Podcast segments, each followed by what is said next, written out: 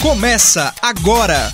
Frequência IFCE, o programa de rádio do Instituto Federal de Itauá. Olá, bom dia. Eu sou Larissa Lima e está no ar o Frequência IFCE, o programa de rádio do IFCE de Itauá. Olá, muito bom dia. Eu sou Juliana Albano e até o meio-dia desta terça-feira, dia 14 de setembro, a gente te deixa bem informado sobre tudo o que acontece no IFCE. No Agrominuto de hoje, a professora do curso técnico em agropecuária, a tecnóloga em alimentos Denise Amaral, fala sobre o método de conservação chamado defumação. No questão de prova, você você confere a dica de matemática que o professor Jonathan da Costa preparou para a gente hoje. Na dica de saúde, a enfermeira Charlene Pereira fala sobre a demência. No IF Cultura, o professor de música do IFCE de Itauá, Cleidinaldo Júnior, continua os especiais sobre a cultura popular, falando hoje sobre o Ijexá. No momento NEABI de hoje, Margarida Xavier, servidora do IFCE de Itauá e membro do Núcleo de Estudos Afro-Brasileiros e Indígenas, fala sobre o racismo recreativo. Ainda hoje a gente vai conversar com o diretor-geral do IFCE de Itauá, o professor José Alves Neto, sobre a proposta do MEC de reordenamento dos institutos federais. Logo mais você confere mais uma reprise do Gamer, o jogo de perguntas e respostas do Frequência IFCE. E a gente começa o programa de hoje ao som da música Xodó, de Preta Gil e seu filho Fran. Frequência IFCE.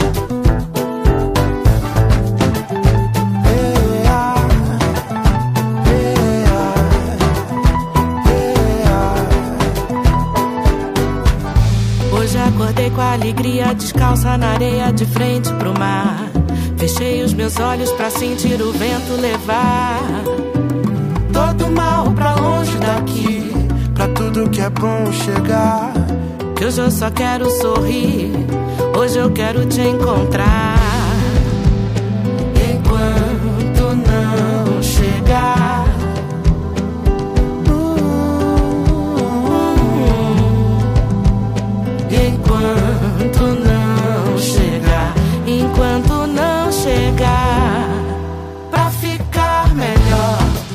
Só comer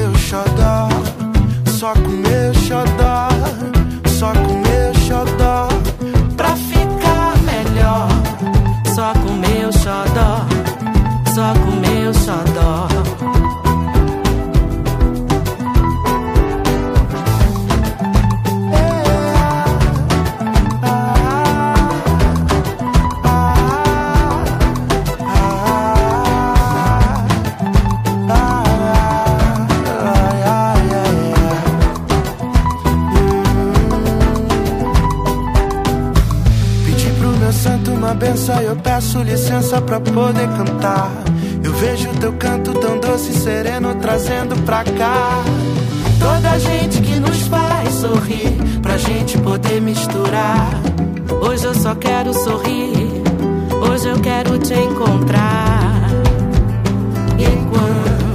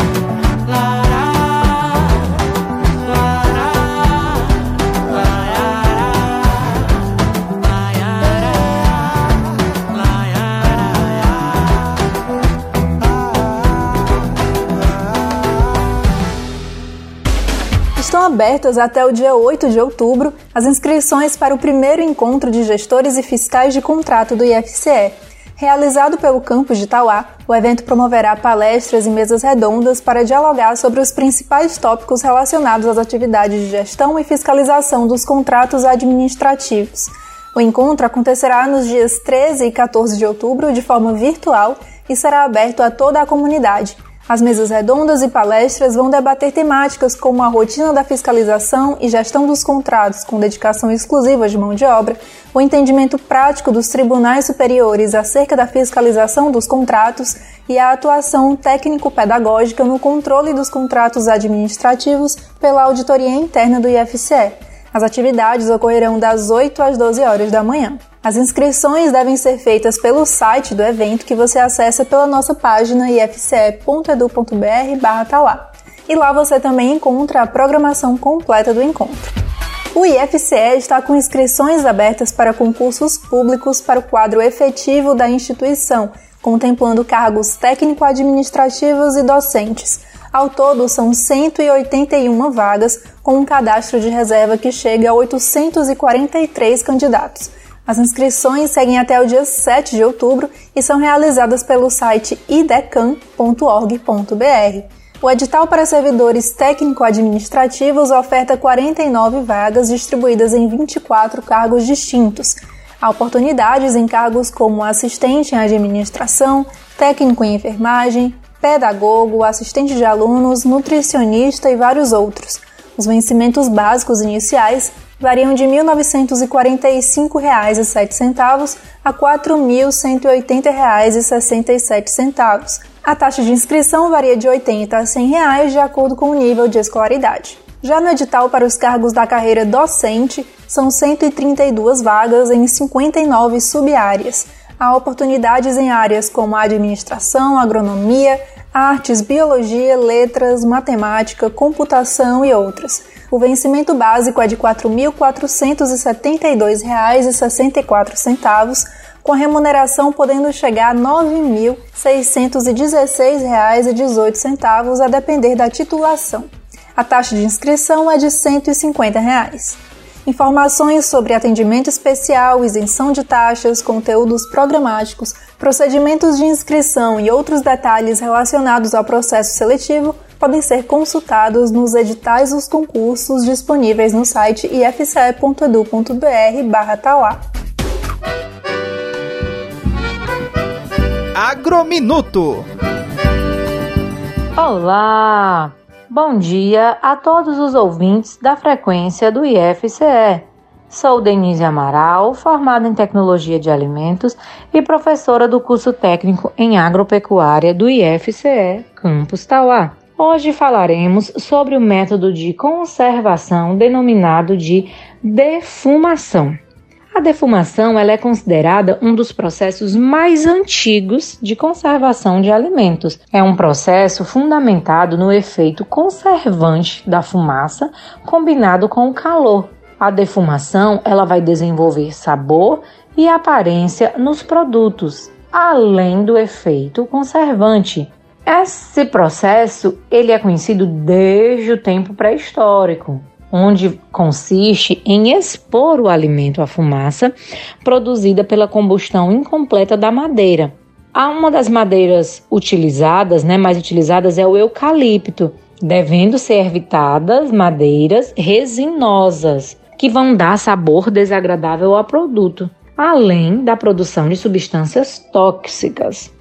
A conservação se dá devido à secagem do alimento, assim como a produção durante o processo de defumação de ações antimicrobianas, ou seja, são produzidos compostos que evitam a proliferação microbiana. Também é um efeito da defumação a mudança das características sensoriais, devido à produção de fenóis, de cresóis, que são aromatizantes produzidos durante esse processo.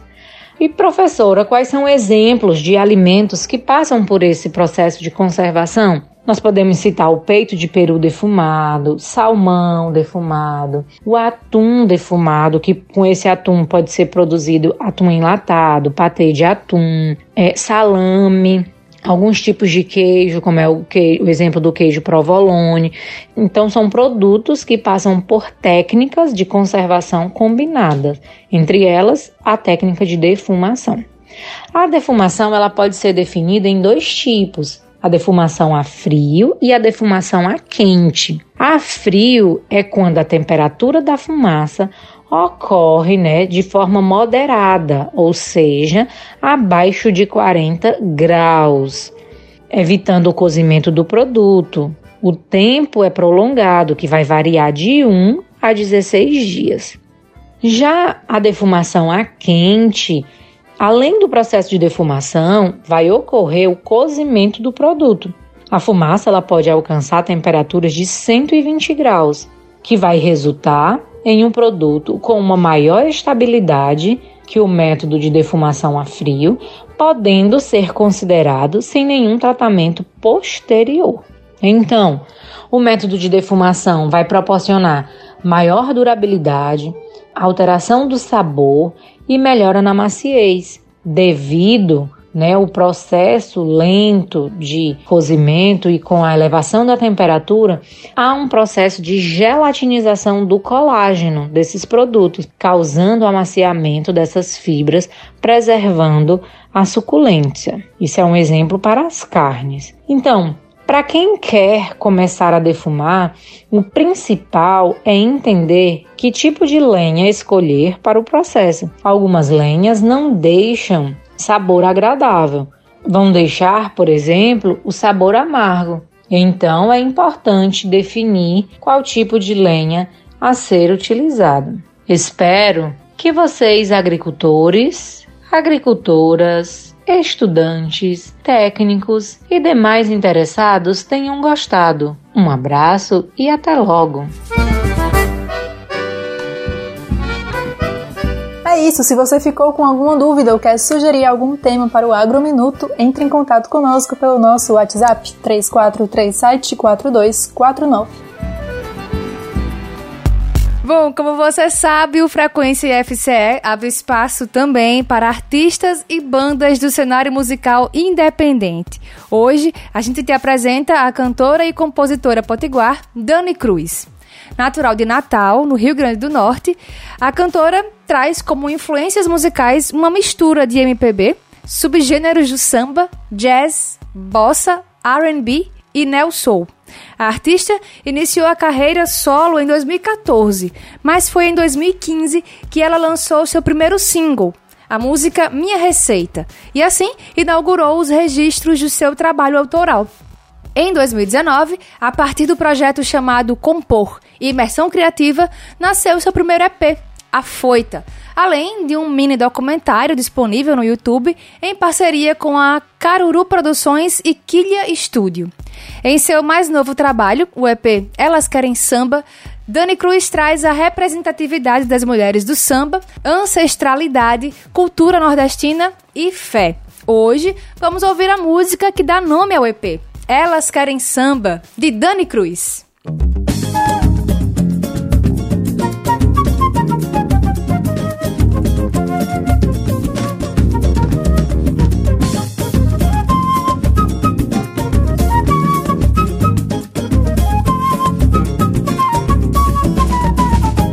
For pra balançar, nem chama. Se não for pra me mexer, sai fora. Eu não vim pra agradar, tô vendo. E eu quero é começar agora. Se não for pra balançar, nem chama. Se não for pra me mexer, sai fora. Eu não vim pra agradar, tô vendo. E eu quero é começar agora. Eu saí bem cedinho de casa. Mas pra festa tem um corpo. Meu problema é saber voltar. Quem tem fogo vai até o fim. Vem que eu vou me jogar. Nem pensar em como eu vim. Não tô morta, eu tô muito linda. Eu vou dar o melhor de mim. Frequência IFCE. Elas querem samba. Tô aqui pra dar. Elas bois para sambar. Elas querem samba. Pode começar, elas só querem samba. Elas querem samba, tô aqui pra dar. Elas querem samba, bois para sambar. Elas querem samba, pode começar, elas só querem sambar.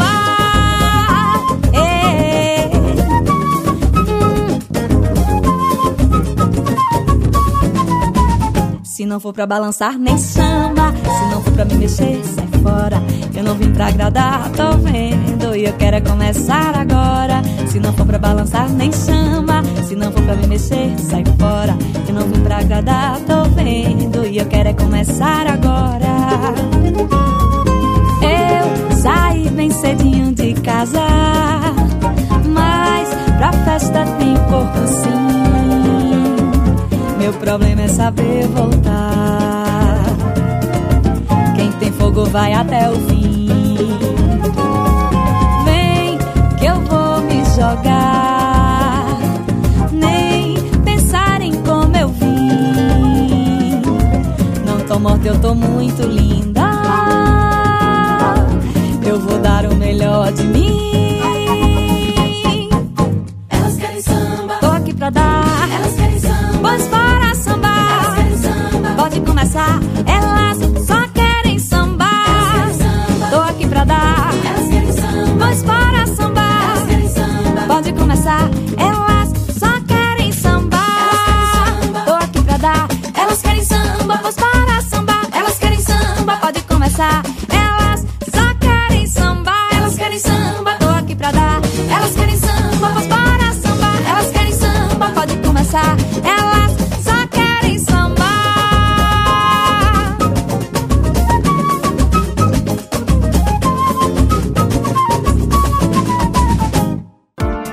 De saúde com Charlene Pereira. Olá, tudo bem com você? Hoje nós vamos conversar sobre a demência, um termo utilizado para descrever os sintomas de um grupo alargado de doenças que causam um declínio progressivo no funcionamento da pessoa. A demência possui um conceito abrangente que descreve a perda de memória, capacidade intelectual, raciocínio, competências sociais e alterações das reações emocionais normais. Apesar da maioria das pessoas com demência ser idosa, é importante salientar que nem todas as pessoas idosas desenvolvem demência e que esta não faz parte do processo de envelhecimento natural. A demência pode surgir em qualquer pessoa, mas é mais frequente a partir dos 65 anos. Em algumas situações, pode ocorrer em pessoas com idades compreendidas entre os 40 e os 60 anos. A Organização Mundial de Saúde estima que em todo o mundo existam 47,5 milhões de pessoas com demência, número que pode atingir os 75,6 milhões em 2030 e quase triplicar em 2050 para os 135,5 milhões. A doença de Alzheimer assume nesse âmbito um lugar de destaque, representando cerca de 60 a 70% de todos os casos de demência. Existem várias situações que produzem sintomas semelhantes à demência, como por exemplo algumas carências vitamínicas e hormonais, depressão, sobredosagem ou incompatibilidades medicamentosas, infecções e tumores cerebrais. Quando as situações são tratadas, os sintomas desaparecem. É essencial que o diagnóstico médico seja realizado numa fase inicial, quando os primeiros sintomas aparecem, de modo a garantir que a pessoa que tem uma condição tratável seja diagnosticada e tratada corretamente. Por outro lado, se os sintomas forem causados por uma demência, o diagnóstico precoce possibilita o acesso mais cedo a apoio, informação e medicação, caso esta esteja disponível. Gostou de saber sobre as demências? Esse tema foi trazido porque estamos no mês de conscientização sobre o Alzheimer. Então, compartilhe esse conhecimento com as pessoas ao seu redor. Bora se cuidar e até a próxima. Professor, Questão de prova. No questão de prova de hoje, vamos ouvir a dica de matemática que o professor Jonathan da Costa preparou pra gente. Bom dia, ouvintes do IFCE. A dica de matemática de hoje é uma dica de divisibilidade, tá bom? A gente vai ver alguns critérios aqui de divisibilidade. Primeiro, quando é que um número é divisível por outro? Isso acontece quando a- o resto da divisão, tá bom? É zero.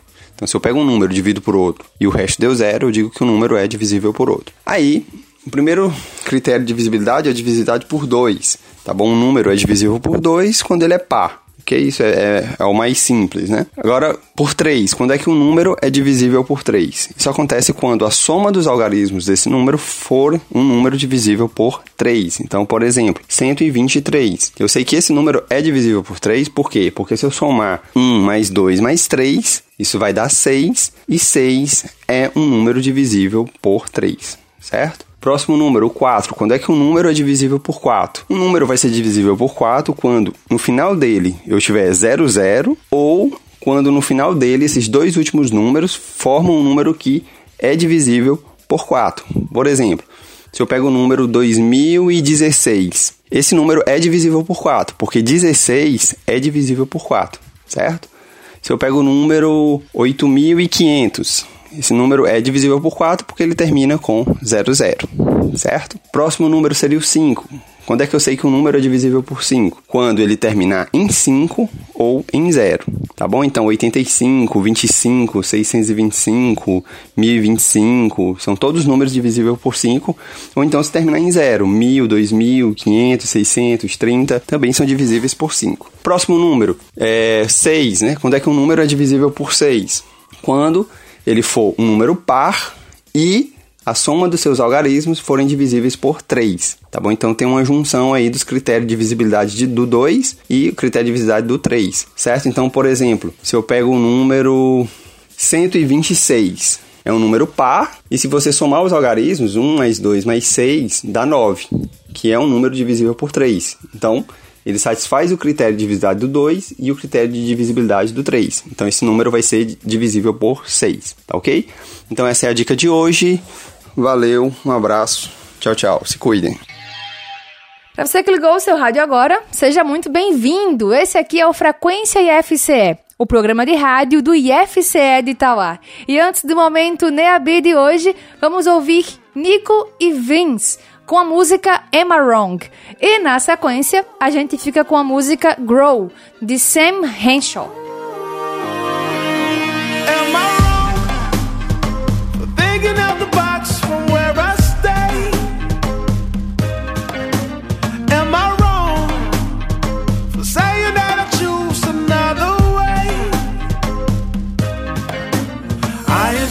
Do everybody else doing. Just cause everybody doing what they all do. If one thing I know, I fall but I grow. I'm walking down this road of mine, this road that I go home. So am I wrong? For thinking that we could be something for real?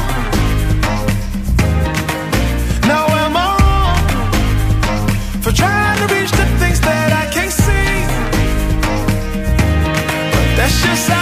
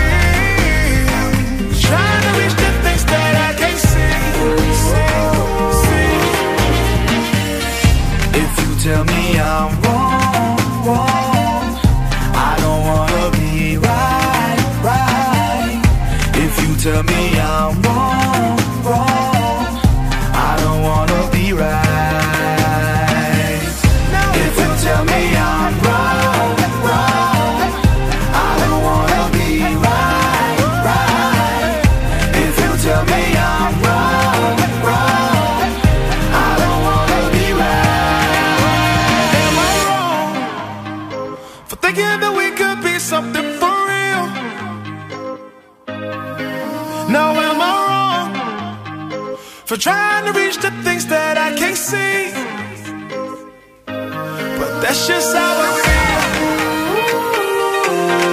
That's just how I feel. That's just how I feel. Trying to reach the things that I can't see.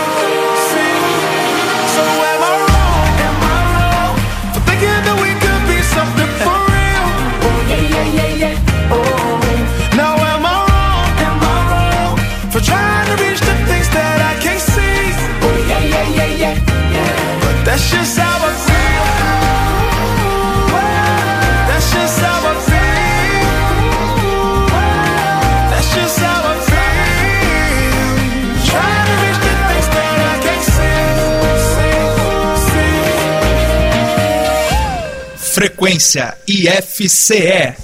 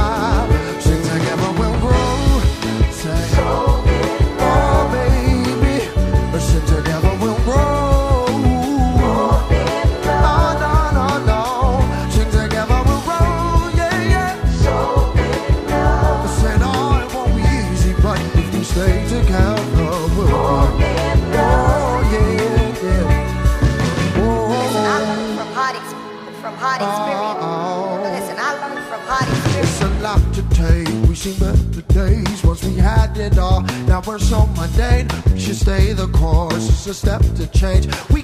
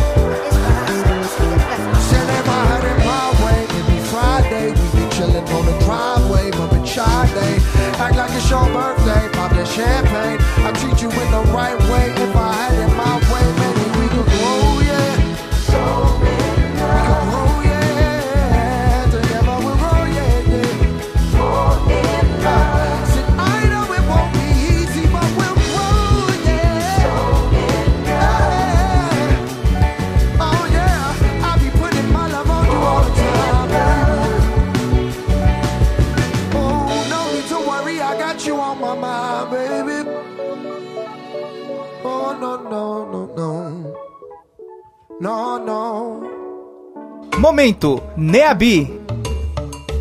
Oi, pessoal, tudo bem com vocês? Aqui quem fala é a Margarida, membro do Neabi Tauá, e hoje eu vim conversar com vocês em mais um momento Neabi. Eu quero começar fazendo algumas perguntas para vocês, certo? Você que está me ouvindo, já fez alguma piada com pessoas negras? E você, pessoa negra, já fizeram piada sobre você? O tema que eu trouxe hoje para a gente conversar é racismo recreativo. E eu vou começar falando pela definição, né, para a gente entender do que se trata esse tipo de racismo. Esse termo ele foi criado por um professor brasileiro, Adilson Moreira, e nós podemos considerar que é uma prática do uso do humor para demonstrar agressividade a pessoas que pertencem a minorias raciais, como negros, indígenas e asiáticos. Entenda que quando eu falo minoria, não estou me referindo a números, né, mas aos direitos que essas pessoas têm perante a sociedade.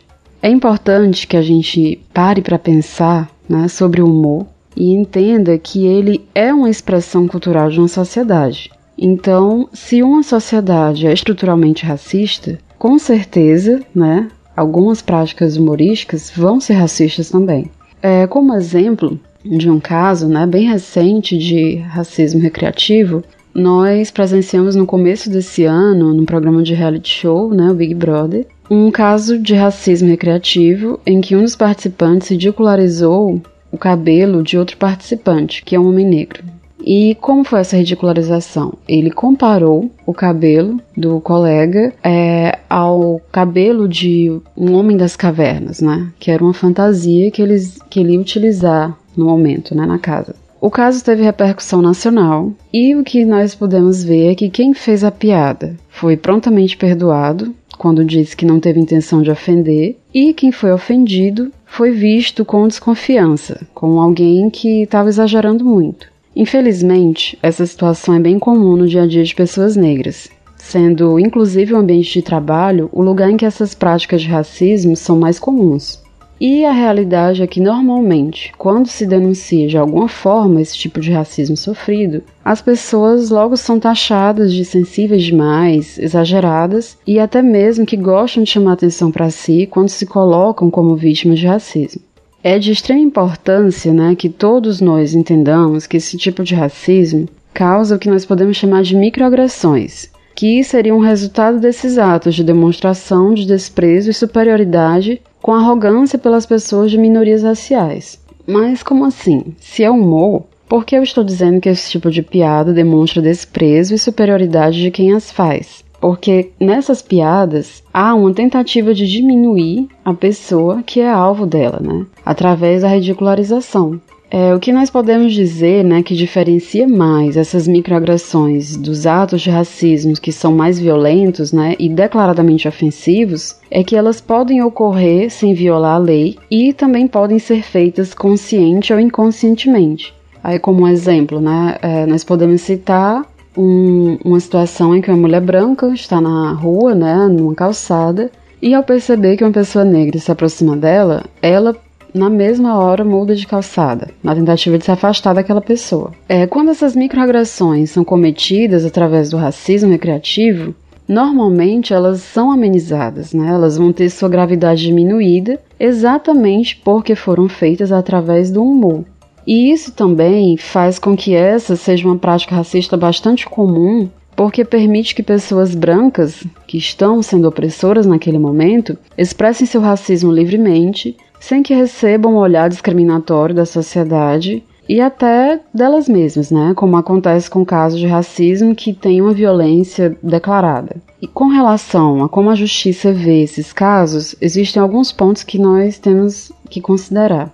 Alguns juízes chegam a pedir a comprovação né, da violação da lei, seja por ação ou por omissão. E isso, junto ao fato de que a grande maioria dos juízes são brancos, ajuda que esses casos não sejam criminalizados e sejam, na verdade, diminuídos, né? Exatamente pela falsa ideia de que, por estar sendo feito através do humor, não foram propositais ou devam ser considerados apenas brincadeiras que tiveram um sentido distorcido. É muito importante que o racismo recreativo seja combatido, até porque ele não é apenas um mal entendido com relação a uma piada, né, que foi contada por alguém que estava querendo ser engraçado. Esse tipo de humor, ele é utilizado, né, como uma ferramenta para ridicularizar as pessoas de minorias raciais e passa uma mensagem de que apenas o grupo de que não sofre a ridicularização é que é digno de respeito. Ou seja, as pessoas brancas são respeitáveis e as outras pessoas não brancas são vistas como, como não respeitáveis.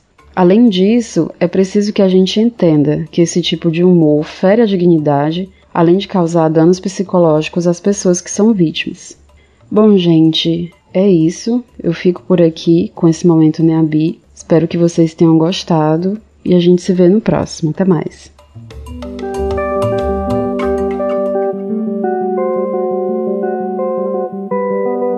IF Cultura.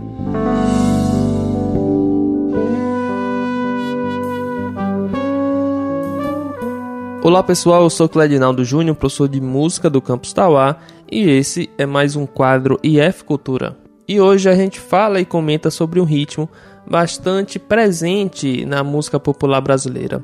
Vamos falar do Ijexá. Até agora, nos nossos momentos culturais, a gente já falou sobre vários ritmos e a gente percebe como a gênese, a origem africana, ela está presente na nossa música popular brasileira. O samba, ele tem uma influência africana na sua gênese. O próprio forró com vários ritmos musicais tem essa influência rítmica da música africana. Comentamos também sobre o chorinho, que é uma música popular brasileira e que tem na sua gênese a influência da música africana. O ijexá é um ritmo de origem africana e que foi trazido para o Brasil pelos iorubais escravizados da África. O ijexá, ele é um ritmo que inicialmente foi utilizado principalmente nas práticas religiosas de religiões que têm essa origem afro, né? Principalmente o candomblé, que tem essa questão nos cultos religiosos muito fortemente marcado pela música, e o jexá era um desses ritmos que compunham o ritual religioso, as suas práticas ritualísticas da religião. Apenas no século XIX é que o Ijexá ele transcendeu os rituais religiosos e passou é, às ruas, principalmente da cidade de Salvador, nas práticas é, do carnaval e os cortejos aí as festividades do período. Posteriormente, o Ijexá ele começou a dominar a música brasileira como um todo, pois muitos dos compositores importantes aí para a música brasileira, como o Dorival Caymmi, o Gilberto Gil, o Caetano Veloso, Clara Nunes, Javan, entre vários outros, começaram a utilizar o ritmo em suas composições. E falando especificamente do ritmo, o Ijexá, ele tem um padrão rítmico muito original, muito característico, tem uma presença de instrumentos, é, os tambores, o agogô, marcando essa, essa célula rítmica muito característica do ritmo. E o exemplo que vamos escutar hoje é uma música do Caetano Veloso, gravada em 1979 no disco Transcendental. Essa música se chama Beleza Pura e ela começa, a sua introdução é justamente com a célula rítmica do Ijexá muito fortemente. Então escutemos agora Beleza Pura do Caetano Veloso, um Ijexá.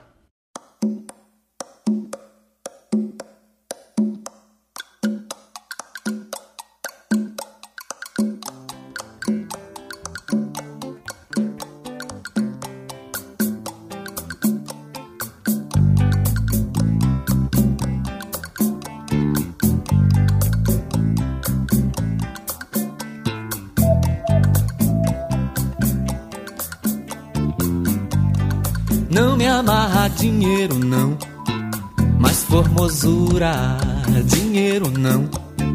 A pele escura, dinheiro não. A carne dura, dinheiro não. Moça preta do Curuzu, beleza pura, federação. Beleza pura, boca do rio. Beleza pura, dinheiro não. Quando essa preta começa a tratar do cabelo, é de se olhar toda a trama da trança, trança do cabelo. Conchas do mar, ela manda buscar pra botar no cabelo. Toda minúcia, toda delícia. Não me amarra dinheiro, não, mas elegância. Não me amarra dinheiro, não. Mas a cultura, dinheiro não. A pele escura, dinheiro não. A carne dura, dinheiro não. Moço lindo do Badawi, beleza pura do Ileaie. Beleza pura, dinheiro yeah. Beleza pura, dinheiro não. Dentro daquele turbante do filho de Gandhi. É o que há, tudo é chique demais, tudo é muito elegante.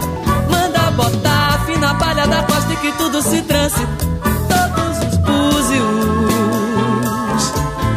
todos os ósseos. Não me amarra dinheiro, não, mas os mistérios.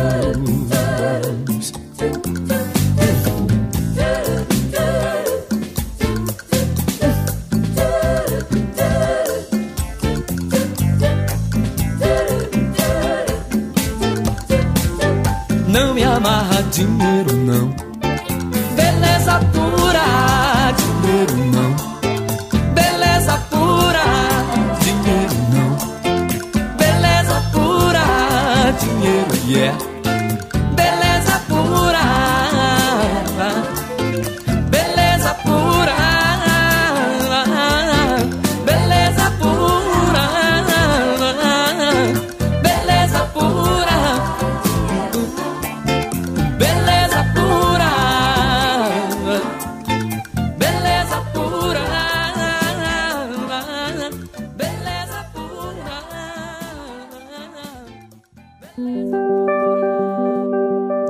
Acabamos de escutar Beleza Pura do Caetano Veloso, um ijexá, um ritmo de origem africana que está muito presente na nossa música popular brasileira. Até o próximo Momento Cultural.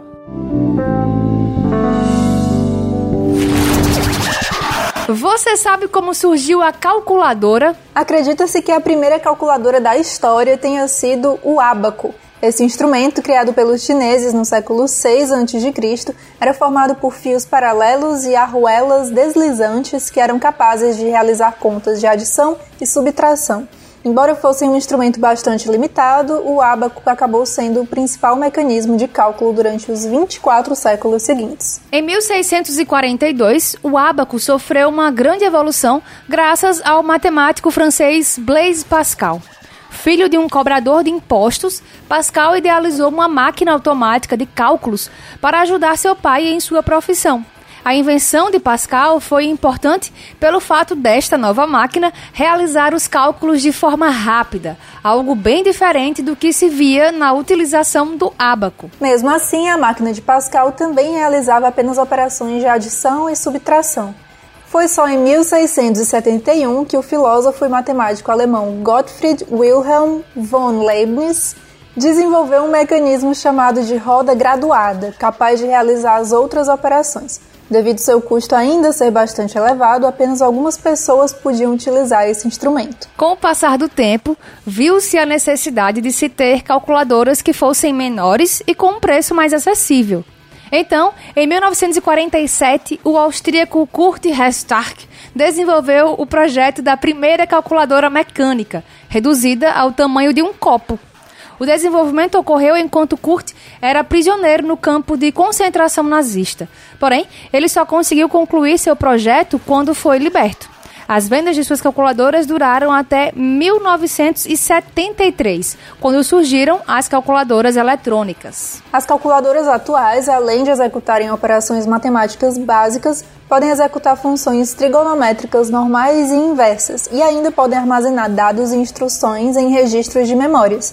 Muitas calculadoras modernas utilizam módulos pré-programados e reversíveis de software com mais de 5 mil instruções. O que seria de mim sem a calculadora? Ah, sim, com certeza, viu, Af? Gamer Frequência IFCE. É hora do Gamer, o jogo de perguntas e respostas do Frequência IFCE. O Gamer funciona assim: dois competidores enfrentarão cinco perguntas em 60 segundos. Quem fizer o maior número de respostas corretas em menos tempo, ganha. Mas atenção, não pode ficar chutando a primeira resposta, é a que vai valer, tá bom? Para jogar comigo hoje, eu conto aqui com os alunos do curso de Agropecuária, Sara Matias e o Everton Teixeira. Bom dia, sejam bem-vindos. Bom dia, obrigada. Tudo bem Obrigado com pelo vocês? Tudo bom. Quem vai ganhar hoje? Eu. Tá bom. Olha aí. Bom, pra gente saber quem vai começar, vamos ao nosso sorteio. Quem começa é o Everton, então Sara vai ter que esperar fora dos estúdios só por um instante. O Everton tá preparado? Tô. Só lembrando, tá bom? São cinco perguntas em um minuto. Se você não souber, pede pra pular. Depois eu retomo as perguntas que você pulou, tá bom? Certo. Tempo valendo. Qual a capital da Argentina? Buenos Aires? Resposta correta. Quantas cordas possui um cavaquinho comum? Tradicionalmente? Seis. Resposta errada. Como é chamado o naipe do baralho que representa um coração? Copo. Resposta correta. Nos contos infantis, quantos anões fazem parte da história da Branca de Neve? Sete. Resposta correta. Em que ano foi inaugurado o Memorial do Cólera em Tauá? 2005. Ih, resposta errada. Bom, o Everton parou o tempo dele aí, faltando 19 segundos pro fim do tempo. Gamer Frequência IFCE. Sara, tá preparada? Uh, tô. Só recapitulando, tá bom? São cinco perguntas em um minuto. Se você não souber a resposta, pede pra pular, que depois eu retomo aquela que você pulou, tá bom? Tá. Então vamos lá. Tempo valendo. Qual a capital da Argentina?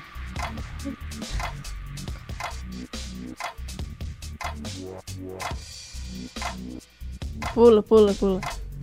Quantas cordas possui um cavaquinho comum? Quatro. Resposta correta. Como é chamado o naipe do baralho que representa um coração? Copa. Resposta correta. Nos contos infantis, quantos anões fazem parte da Sete. história da Branca de Sete, Neve? sete. Resposta correta. Em que ano foi inaugurado o Memorial do Cólera em Tauá? Pula, pula, pula. Qual a capital da Argentina?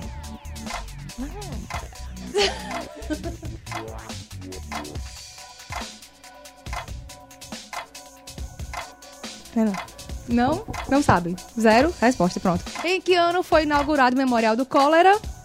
Qual foi o ano que aquele memorial lá foi inaugurado?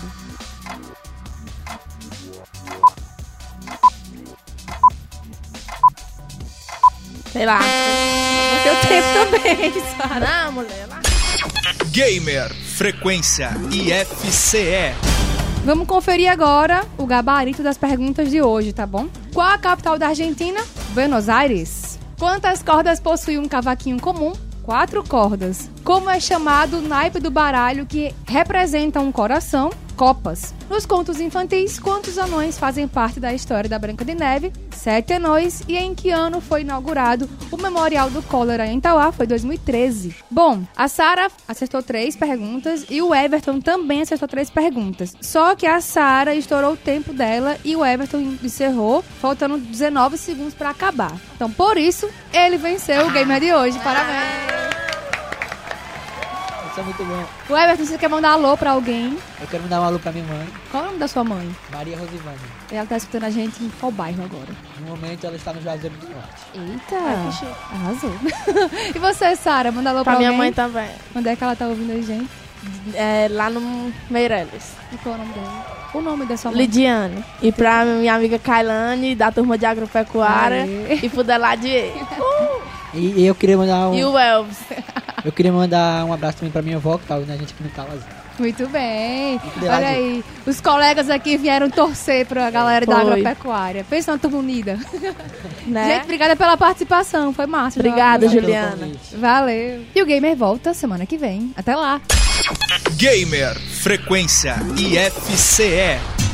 Na entrevista do Frequência IFCE de hoje, a gente recebe o diretor-geral do campus de Itauá, o professor José Alves Neto. Ele vai conversar com a gente sobre a proposta do Ministério da Educação de reordenamento dos institutos federais, que vem sendo bastante discutida nos últimos dias, né? Neto, bom dia, seja muito bem-vindo ao Frequência. Bom dia, Larissa. Bom dia, Juliana. E bom dia, bom dia a todos os ouvintes do Frequência IFCE. Neto, afinal, o que significa esse reordenamento né, dos institutos federais e que impactos ele pode trazer para a rede? Então, é, no dia 30 de agosto, mais ou menos, o ministro da Educação, Milton Ribeiro, convocou 10 reitores, aliás, 12 reitores, para dialogar sobre esse possível reordenamento e foi apresentado nessa, então, reunião um PowerPoint, tá? um PowerPoint bem simples, com algumas ideias, né? basicamente algumas vontades, vamos falar assim, para tentar é, ser mais claro quanto ao PowerPoint. E, é- e nessas vontades apresentadas tinha justamente o reordenamento de por meio da criação de 10 institutos federais. Primeiro, é claro, falava-se nessa criação dos 10 institutos federais, mas basicamente a ideia central é você dividir alguns institutos federais já existentes, utilizando a estrutura organizacional e orçamentária já existente. Então, esse, esse é o grande problema da proposta, dentre outros também que a gente pode citar. Então, estiveram presentes o Instituto Federal de São Paulo, da Amazonas, é, do Sertão Pernambuco, do Pernambuco também, já, lá- lá já são duas instituições, basicamente.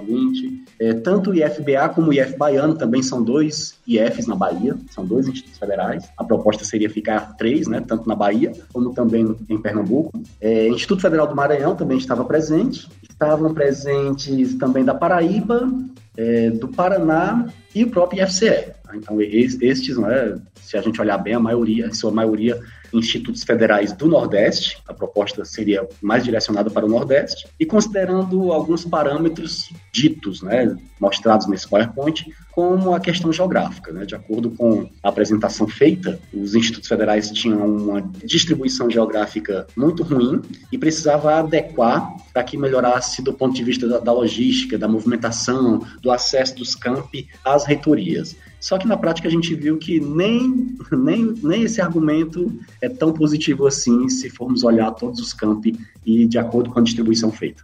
Então, sobre, sobre os impactos. Primeiro, a gente.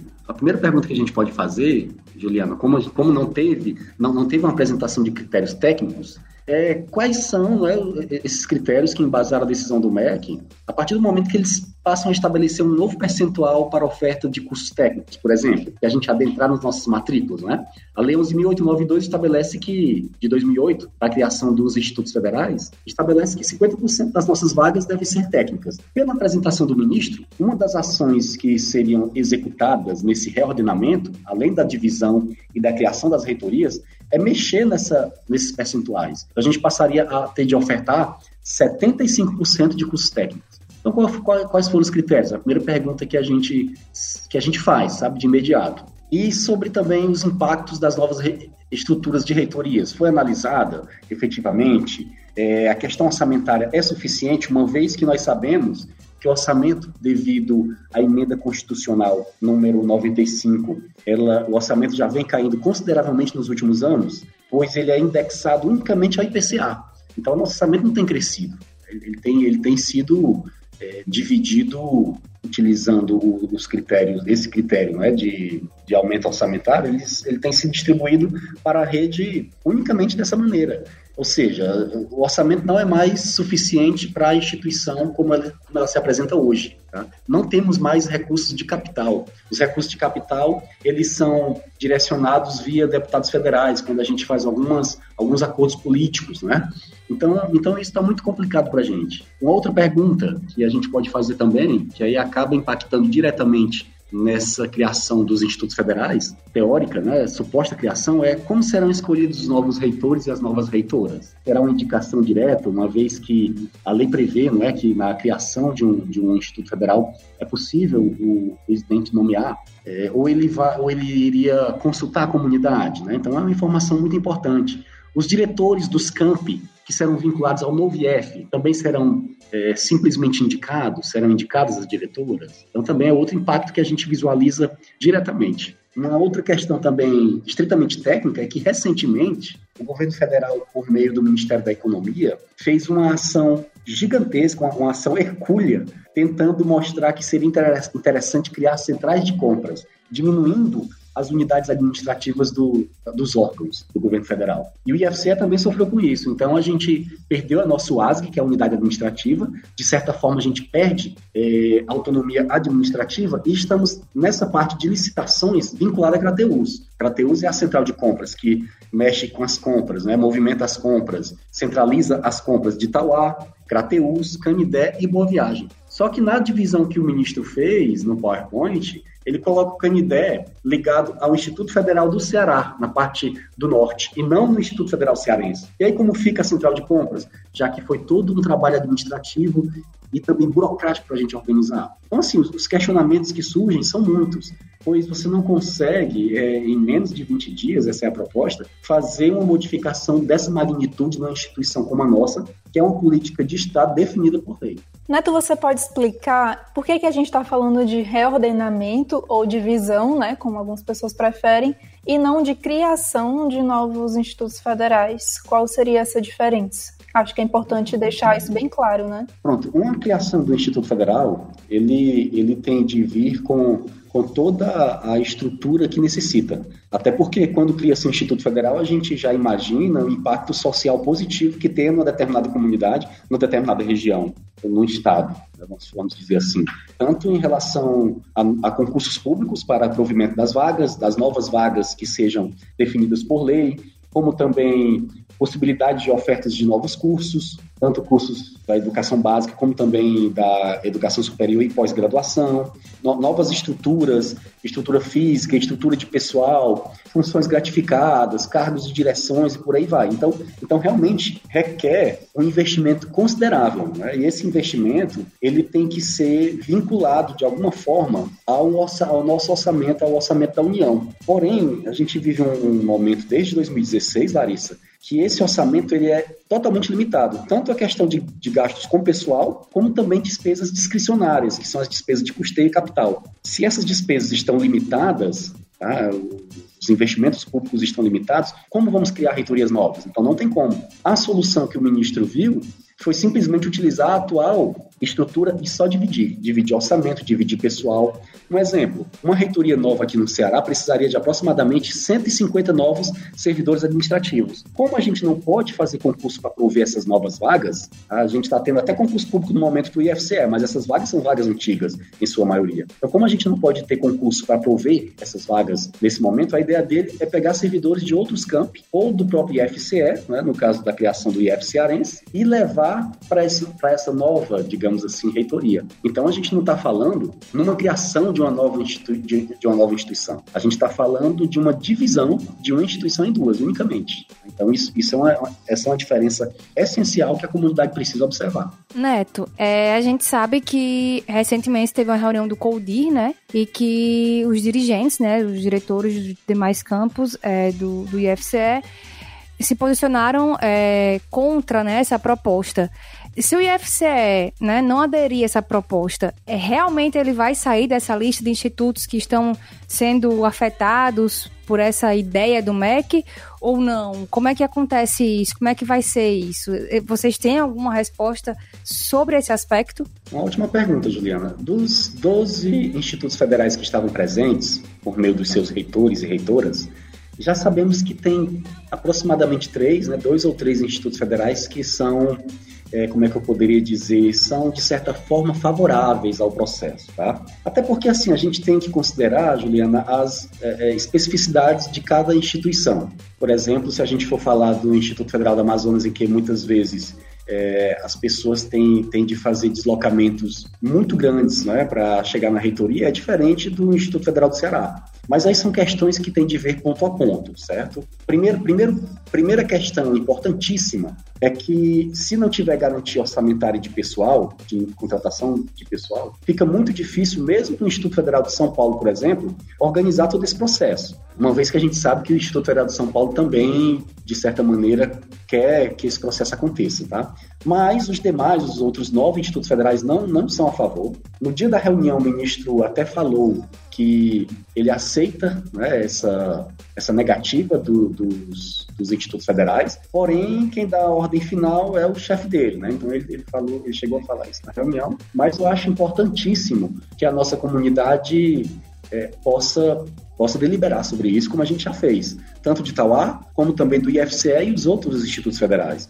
Aqui, você citou o colégio de dirigentes, e a gente unicamente reproduziu ou, ou, ou é, mostrou, explicitou qual é a vontade da nossa comunidade, de cada campus de cada Instituto Federal, certo? Aliás, de cada é, campus do IFCE. E se você olhar bem, o Conselho Superior também né, acabou de é, é, acabou de aprovar ontem, tá? também um posicionamento contrário ao reordenamento. Tivemos também discussão, vamos ter agora plenárias tá? com as comunidades, com as regiões, organizadas pela reitoria e pelo sindicato, pelos sindicatos do IFCE. E todos, todos os movimentos estão sendo realmente contrários ao reordenamento no âmbito do IFCE.